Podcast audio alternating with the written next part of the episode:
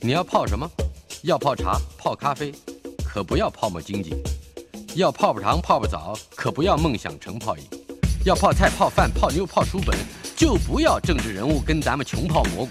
不管泡什么，张大春和你一起泡新闻。台北 FM 九八点一 News 九八九八新闻台，今天是我们开台以来，呃，很少增加新单元的一个特殊纪元，那就是我们有个新单元开张了——电影老街。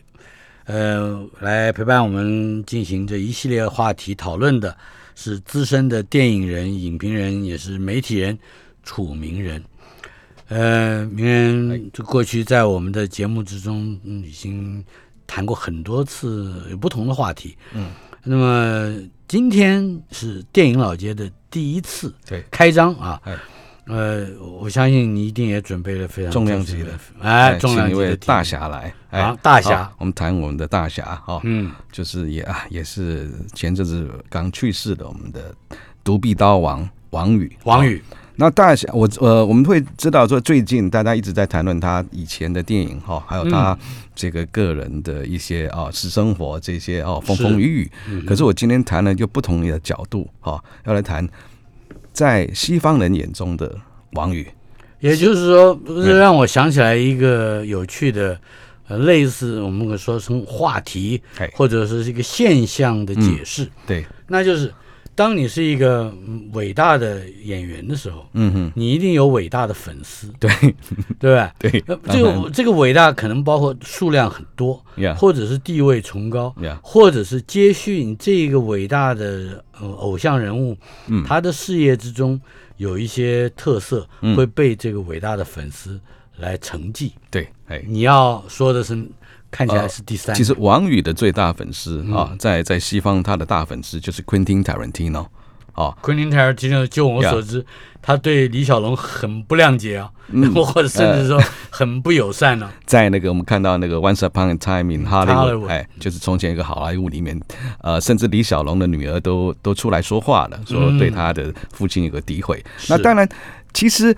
昆汀·塔伦蒂诺，我们都知道，他是以前他在开录影带店的时候，小时候在弄录影带店的时候，他就非常非常喜欢研究这个香港电影，嗯尤其香港的功夫拳脚片。然后呃，可能他当时大家都喜欢看的就是李小龙，他反正往李小龙之前哦、嗯 b e f o r e 哦，李小龙这个巨星啊、还还未出现之前，他是他研究的是这个这一方面的香港的这个武打功夫片。那那时候的最厉害的就是王宇，王宇，王宇哎，大概算是他的呃这个师傅王张彻的张彻第二哎代弟子。对，哎，第一代弟子就是狄龙、江大卫、姜大卫、狄龙哎这两个人。对嗯哼。这是那第二代应该就是，还是说我我应该理解是应该是王王宇是在比比狄龙、江大卫他们都早，哦甚至他师徒翻脸的时候，嗯独臂刀王宇不拍的时候，这个这个张彻还找过姜大卫来拍一部新独臂刀，哦。想要取代他。啊，结果嗯，当然所以我魅力还是对对，那个魅力还是没有王吕的这王宇这种这个眼神，这种孤傲，这种啊啊这种这种绝世孤傲的这种眼神，能够来诠释好。我告诉你，我先讲一个题外话。有一年我到北京，哎呃呃，回来的时候在机场，哎你知道人龙排队，有好多哦这种弯弯曲曲的队伍，那所以你每隔五分钟就会碰到你队伍前面的那个人，嗯。那个就是王宇，哦。个子非常高，哎啊呃大侠在大侠。前面，哎。他看到也跟我一对眼，嗯。就这样点点头。哦。我以为他认得我，后来想不对，他是把他是他在他心目之中是你应该认得我了，哦 是这个意思。好恐怖啊！哎呀，呃呃，那的确你很难讲是大侠，但是哎。那个眼神很冷，可是他很很多很多人仰慕他，所对对对以他知道这些他这一辈子就是这种眼神。然后他哦，OK，我知啦，我知啦，我我我我知知你啦，是这一类的。所以他们就是大侠这个风范，在今天啊，虽然这个这个这个已已经已经走走了，可是我们还可以想想看，说当时甚至在李小龙之前哈，他嗯哼，在韩国已经非常非常有名。好，我记得是大概在二零零四年的时候，我发行一部韩国片叫《石尾岛风云》，里面全是韩国硬里子演员的啊，跟导演，然后韩国的影帝都来台湾，请他们来台湾宣传，包括安胜基、薛景求跟许俊豪。有一次我们在聊天谈到，你小时你以前对对对华语片最好最早的印象是什么？这导演呢康硕佑就说讲了一个名字我也听不懂，就他们三个人就急了急。七手八脚这样就一个比划起来，想要让我知道，就最后呢，这个这个安盛基这个影帝哈，这个这种呃大中赏金青龙奖影帝，他都比了一个，把右手藏在后面，左手举起来，哦，对，独臂刀王宇，哦，一讲大家鼓掌，对对对，是他这样。那这时候我才领教到王宇当年嗯。在韩国，哎，韩国那时候是。是在看香港电影的车尾灯的，是。那时候是是是是多么崇拜他。那这个事情是到了二零呃一五年啊，一五年呃王宇的这个呃《失魂》这部跟这个周梦红导演这部《失魂》到啊釜山影展去参展，然后釜山影展他们的主办单位一听说王宇要来了，就特别要给他颁一个亚洲最佳演演员奖哦。然后那时候呢。那一刻，在釜山影展颁这个奖的时候，老中青三代各个影迷都出来追王宇，甚至有那老影迷把当年那些《独臂刀》韩文版《独臂刀》的 DVD《独臂刀》的海报都拿来给王宇签名。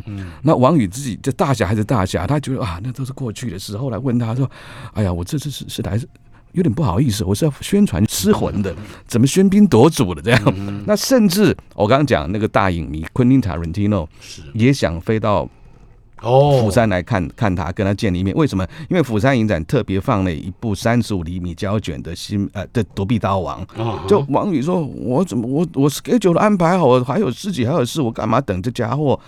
就王宇就就直接飞回台湾了。大侠就是大侠，就是大侠，哎，就这样，那就让这个昆汀塔伦提诺失落在那里，在在釜山有这么昆汀塔伦提诺去了，又后来又去了，去了人人去了，可是王已经先行一步回台湾了，他也不理他，这样，哎，然后怎么样说昆汀塔伦提诺怎么去崇拜他，怎么去呃呃描述王宇，我们待会来来来听。呃，你今天带来了音乐，哎，呃，有一首音乐《Sky High》，对。呃，Sky High 是 Jigsaw 拼图，呃，帕这种 puzzle 这种拼图，这这个呃这个呃英国很有名的乐团，对，叫 Jigsaw，它的 Sky High 可以，我们先听，我们现在这种感觉哈，从王宇为什么会跳到这种这个这个这个节奏的音乐，听一下，来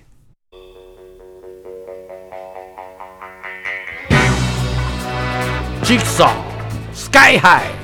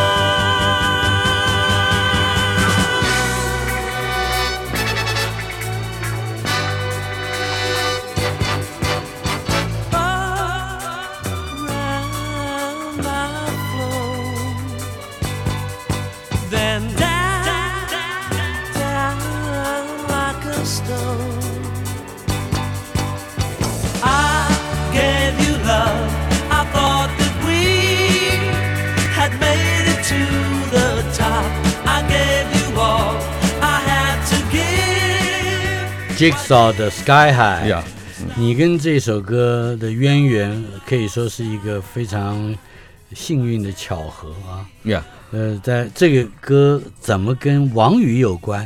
这个中间还牵涉到跟另外一位英国演员 George Lazenby 有关。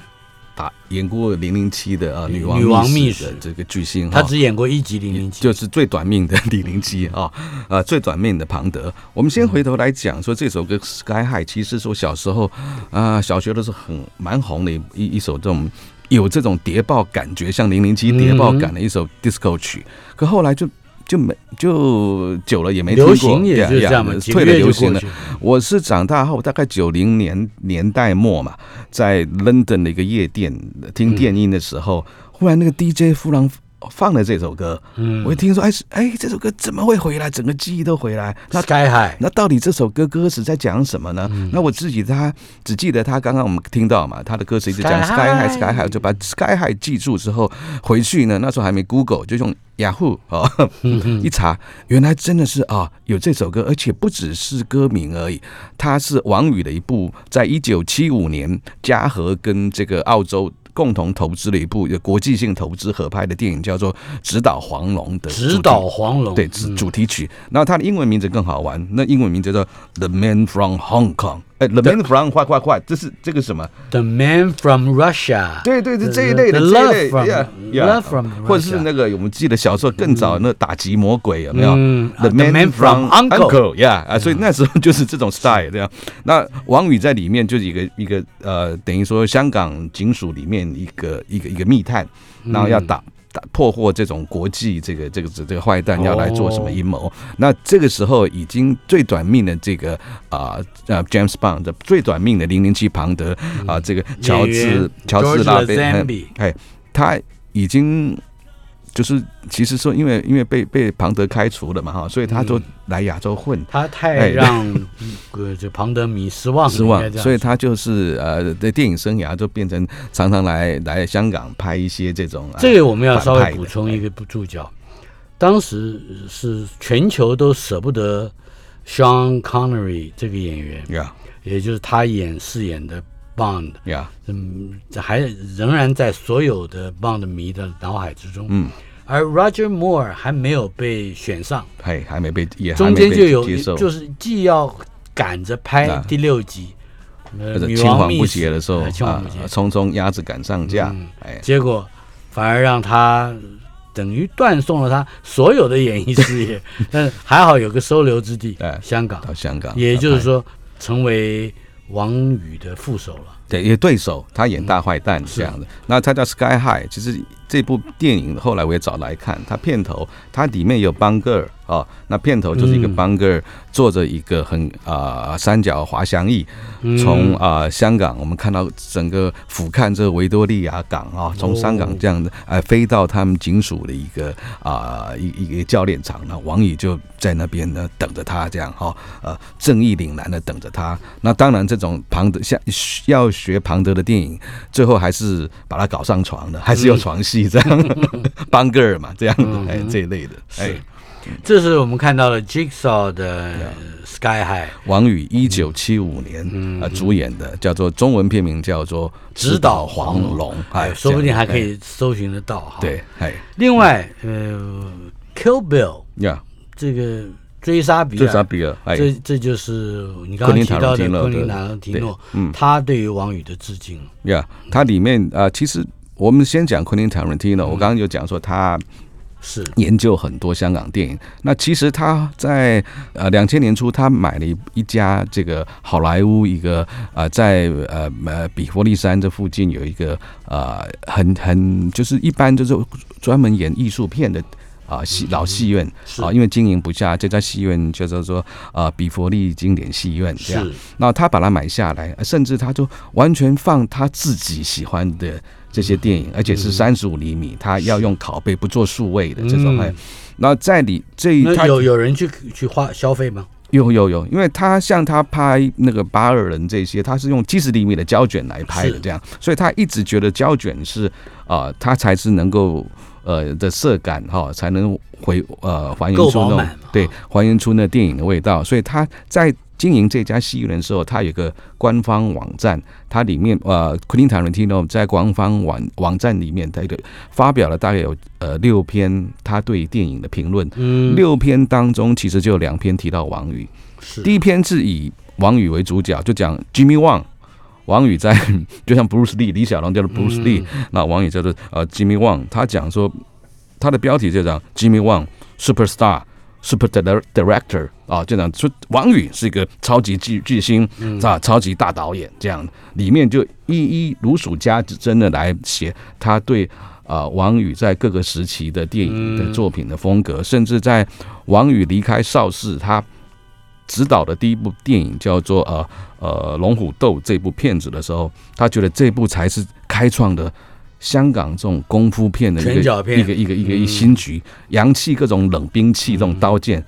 完全是拳拳到肉哦来打的，哎，嗯这场，所以在《Kill Bill》里面，他有几场戏的打斗哈，他就是呃用呃模仿王宇在《龙虎斗》里面的一种打法哈，甚至他也去买了《龙虎斗》里面一小段配乐嗯来放在《Kill Bill》里面，哎是，这样。那甚至在《追杀比尔》呃里面呢，有一位呃日本的偶像明星，就是那个大逃杀的女配角叫呃树山啊明子，她里面用的那个。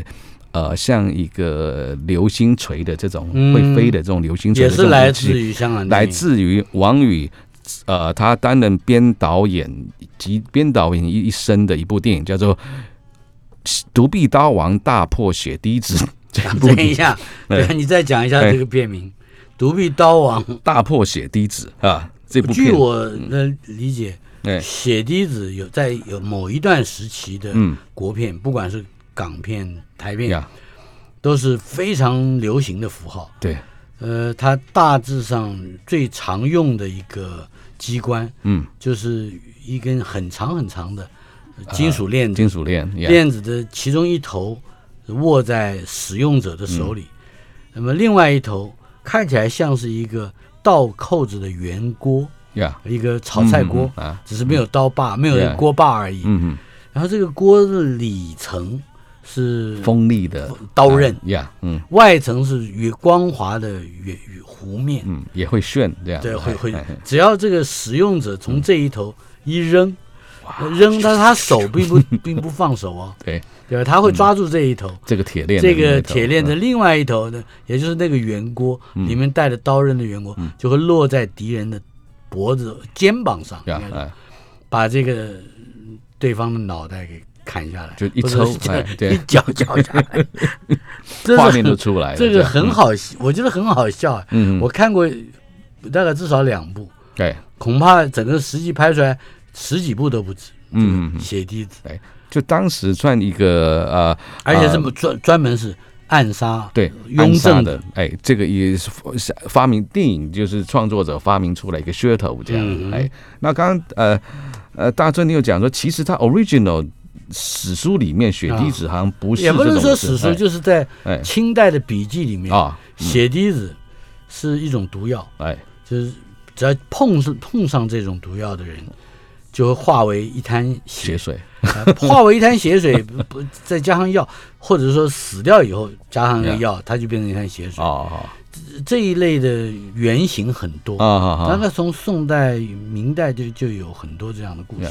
嗯，可是用来一呃，雍正使用这个来哎，铲除他的敌人，敌人啊，暗器，哎，是用来铲除雍正，嗯，这个都大概都是台港的电影的发明。里面对，哎，嗯，所以看起来呃。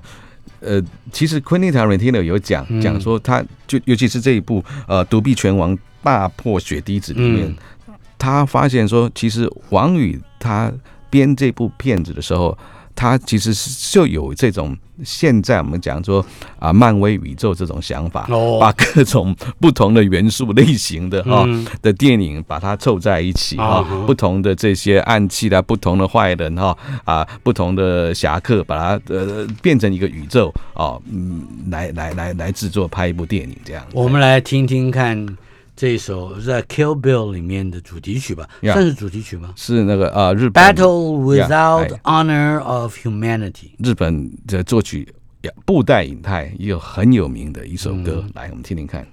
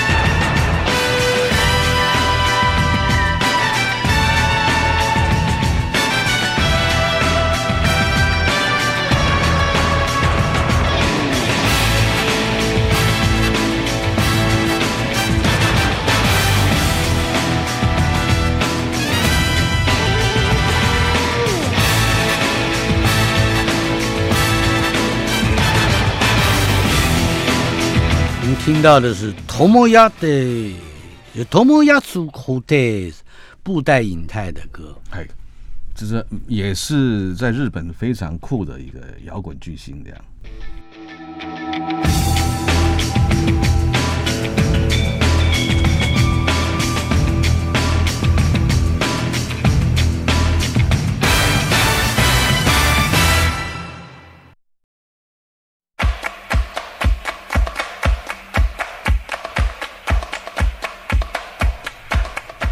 新单元，电影老街资深电影人楚名人陪伴我们来谈王宇的大粉丝 Quentin Tarantino。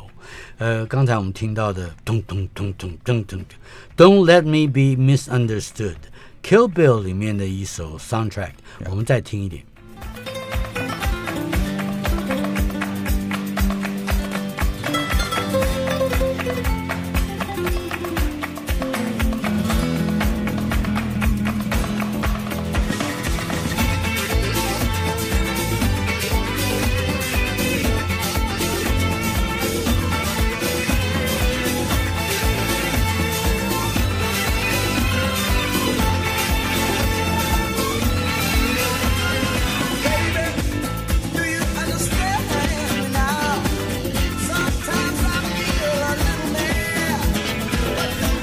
Don't let me be misunderstood，别让别误会我，直接说吧。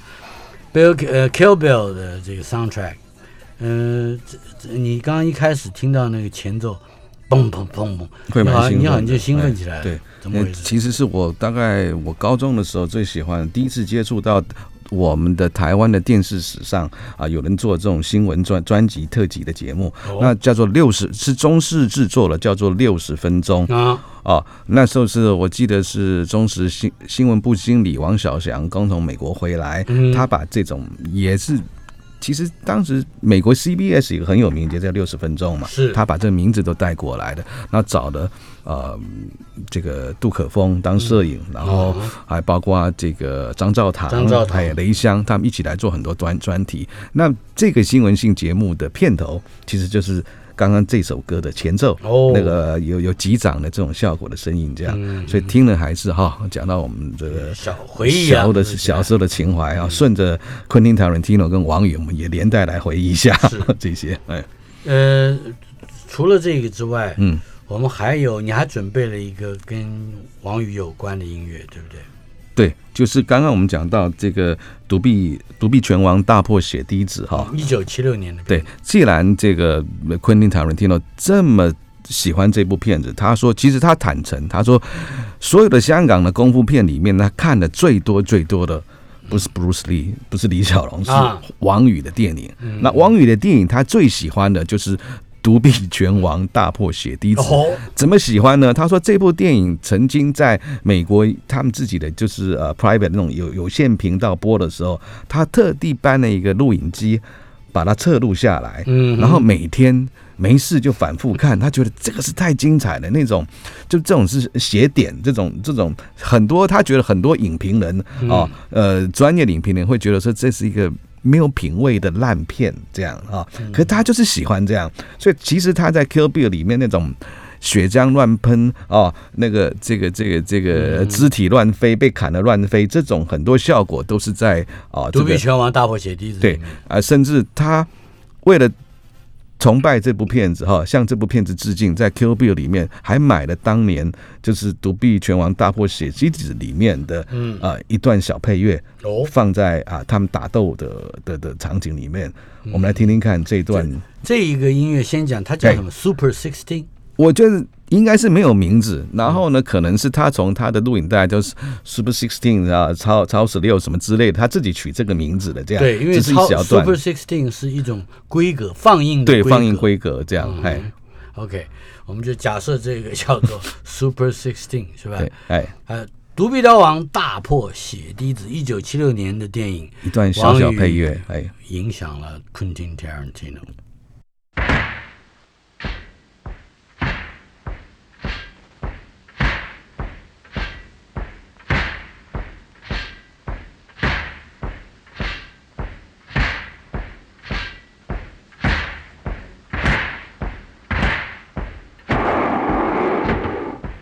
这是刚才这是什么？走路的时候有点像哎，这个喇嘛或是机关他们在放在走的时候哈，这些。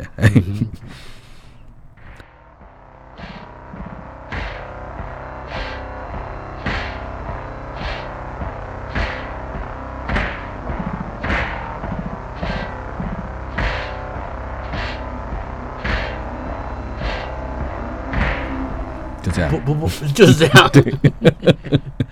你看，所以说昆汀这个疯子，他怎么如何的对王宇入迷，入迷到这样子，连买一段呃花钱买一段从呃去这段音乐他都喜欢，把它放在里面追杀比尔里面这样子，表示他对王宇的崇拜这样。所以我觉得，我觉得他今呃王宇的逝世的消息传到他耳朵的时候。他搞不好还会再写一篇哦啊悼念王宇的文章，甚至我刚刚讲他那个戏院啊，就是。B i b l i 啊，这个这 Cinema 这家戏院专印三十五厘米拷贝的，他手上也有这个呃独臂刀的拷贝跟，是。嗯，应该独臂刀，独臂刀在刚才我们讲的独臂拳王大战血滴子前九年，对，也就一九六七年的一个卖座电影，对，那么从那部电影到。到这个王宇第一部担任电影导演的《龙虎斗》，哎，也差不多有三年的时间，也就是一九七零年，《龙虎斗》也上市了。嗯哼，可以谈一谈你所了解的王宇，作为一方面作为当红的嗯。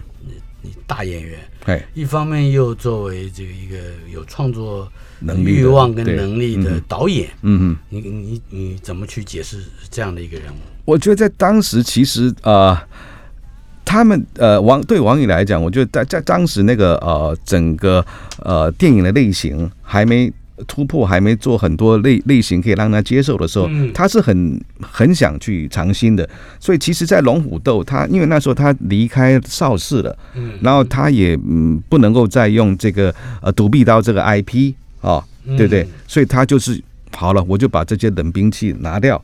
我就用拳脚，而且拳拳脚里面这个龙虎斗里面，他对打的是啊日本的柔道高手这样子，所以他把这种日本的当时他这个里面演日本柔道高手的是罗烈啊，是这个一个香港演员，香港演员也是拳脚很好的呃演员，这样。那里面他们就各种他尝试找武行来自己来试各种套招，哎，拳脚套招。其实最早最早在香港里面，香港电影这个中 khu 电影里面这种嗯。拳脚套招哦，打群架的，嗯。是这部里面一个开山始祖这样子哦，哎。那么，如果就呃龙虎斗以及日后王宇其他的作品，还有呃什么样可以谈的问题？呃，譬如说，呃，他龙虎斗之后呢，啊、我刚刚讲嘛，就是血滴子，他因为他就在用是讲独臂拳王，不能用刀王的嗯。啊，赤手空拳对抗这种暗器，独所以拳脚片呀的产生也应该是从的极哎产生是从他这边这边开始这样。啊，这个也是昆汀塔伦蒂诺所所推崇的。那再来就是呃。呃，没多久之后，这个嘉禾的这个李小龙又掀起这种哦功夫片的风潮，哎，嗯啊，王宇变成有一点点黯然失声之后呢，嗯呃，当然，呃，也可惜李小龙他的这个风潮，因为他的不幸这个暴毙哈去世就停止了。停止了之后呢，嘉禾这个这个老板周文怀，他一直在想找一个能够像取代，能够在替代，不是取代替代李小龙这样子，就是说能够有在世界上啊、国际市场的演员。所以我刚刚讲，就我们看的那部啊、我们刚刚听的这个啊，指导黄龙啊，嗯。The Man from Hong Kong》啊，就是以这个方式、这个心态，要跟澳洲影坛一起合作，希望把王宇这个能够变成一个风流倜傥的一个谍报员的角色啊，来来来来走入而世界且影坛。哎。香港的确看起来嗯很像二战的卡斯卡萨布兰卡。这种国际东西冷战的一个情报交交流战，锋点嘛，对对对。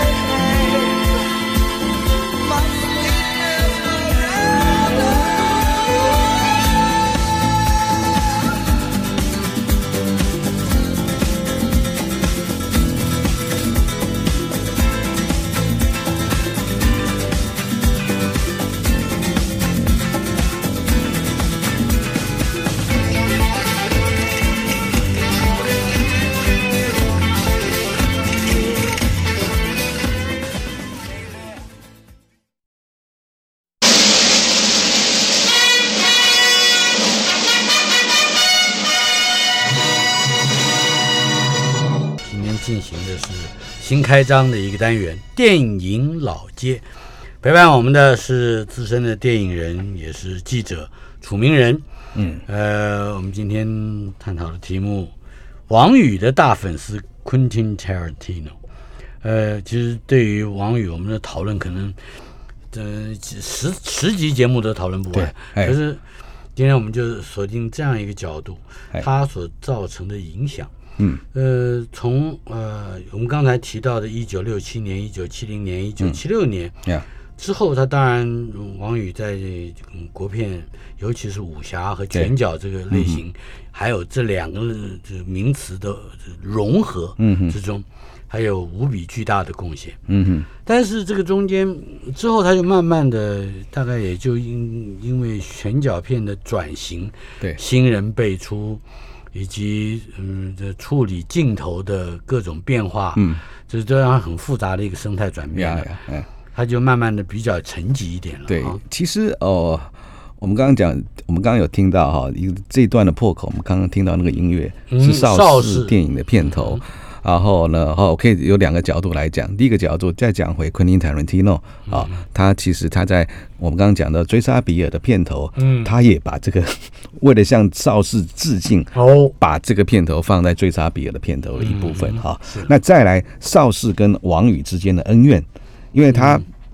呃，王宇很有个性，嗯所以他呃，独臂刀刀王红了之后呢，呃，他就跟跟这个邵氏有翻脸这样子。嗯当然，他想要解约，邵氏不让他解约。所以我们这位大侠他怎么干呢？嗯他在晚晚上夜闯邵氏的这个办公室，嗯，把一百多份的邵氏跟演员的合约都烧了。他干嘛？为为什么要烧一百多份呢？嗯因为他说，我如果只烧我那一份，人家就说是我干的啦。所以他要把一百多人都拖下水。那因为这样子，所以王宇就就跟邵氏有了官司这个纠纷哈。这个我们最最最近都可以看这个报章都有写到。然后他，所以他都来台湾来。那那那再开也除了这个洋气这个独臂刀王这个角色，在开创这个拳脚功夫哎的的的的电影。那再来也因为他自己。本身越远越像大侠，在现实生活中，他也觉得自己是个大侠啊、那所以也跟一些卷入一些江湖恩怨。那当然有大侠很多事情可以瞧，就像我们上上几集讲教父一样，也有呃在其他的地方他有很多获利，所以说在电影里面他就慢慢淡出，直到一九九一年啊、有一部啊、在台湾拍的《火烧岛》，哎，这部由呃他找来像成龙啊、刘德华。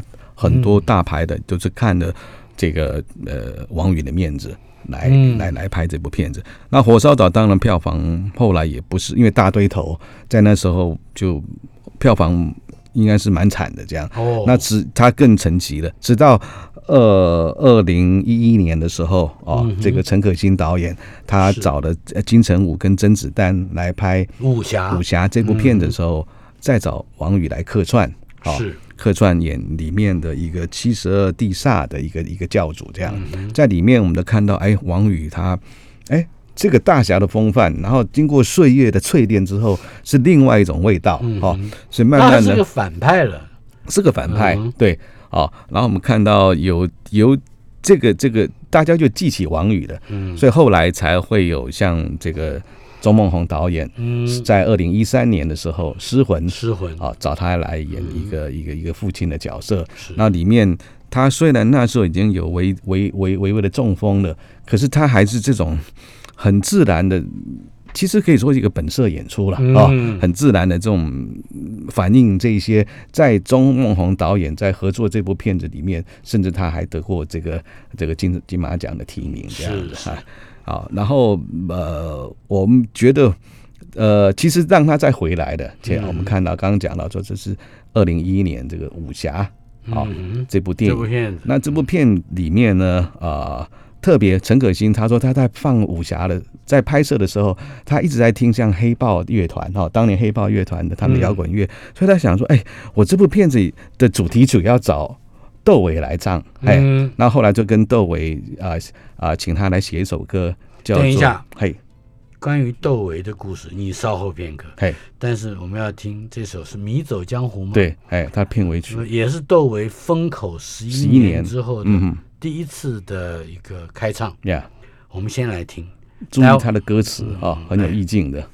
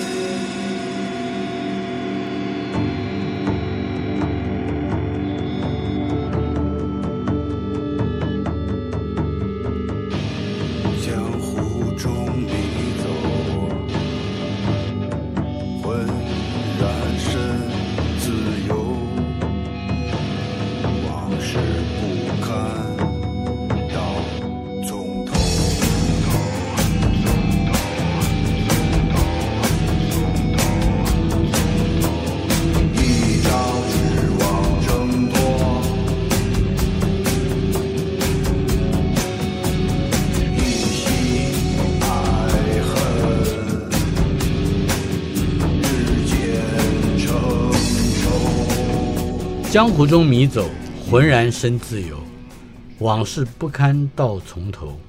一朝指望挣脱，一系爱恨日渐成仇。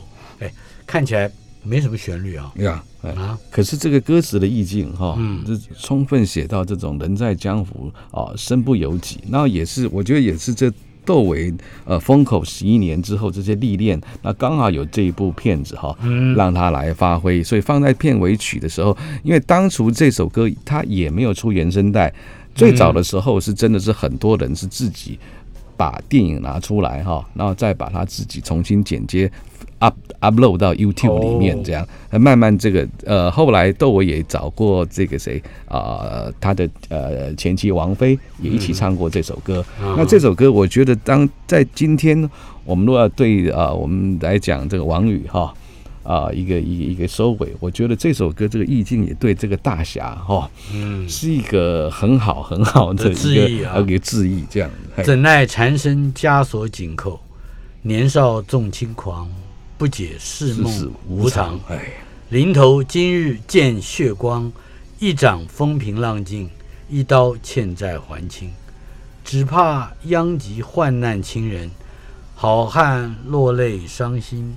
末日归家路，立地诵送佛经。佛经 这看起来好像窦唯自己也把他的啊，这个自某况啊，是不是放在里面？放在里面这样。嗯嗯，所以说也要也要有这种的呃呃，对于在在也在怎么讲，在娱乐圈有走过这样子，甚至在江湖行走有过这样子的，是啊呃，才能写出这种人生自况的这种这这这种感觉。在你哎的采访生涯里面哎，跟王宇有什么样的接触吗？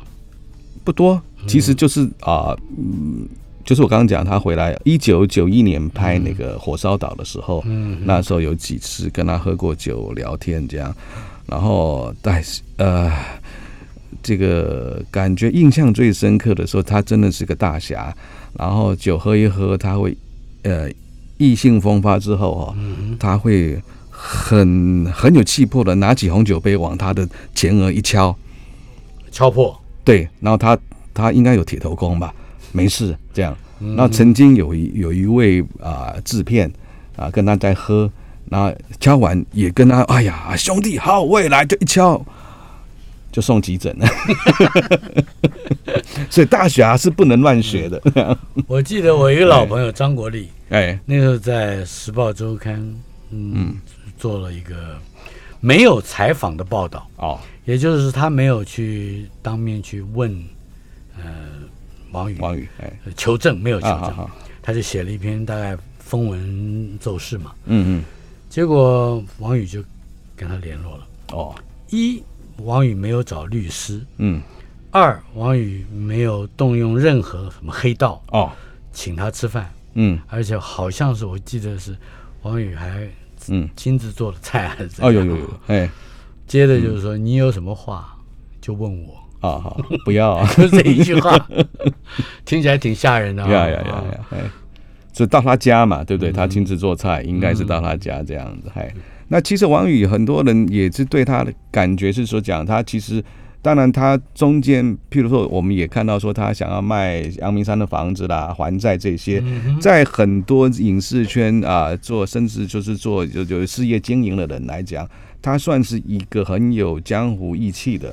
嗯哼，至少他走的时候，所有的这些债务都处理好，啊这些，哎，是，就是人嗯，出来混就是出来还的，对对对，还清了，而且在过程当中，他是会会愿意去去面对的，这样，即使他本身有这么多的背景啊啊，他不会耍赖皮的，这样，嗯。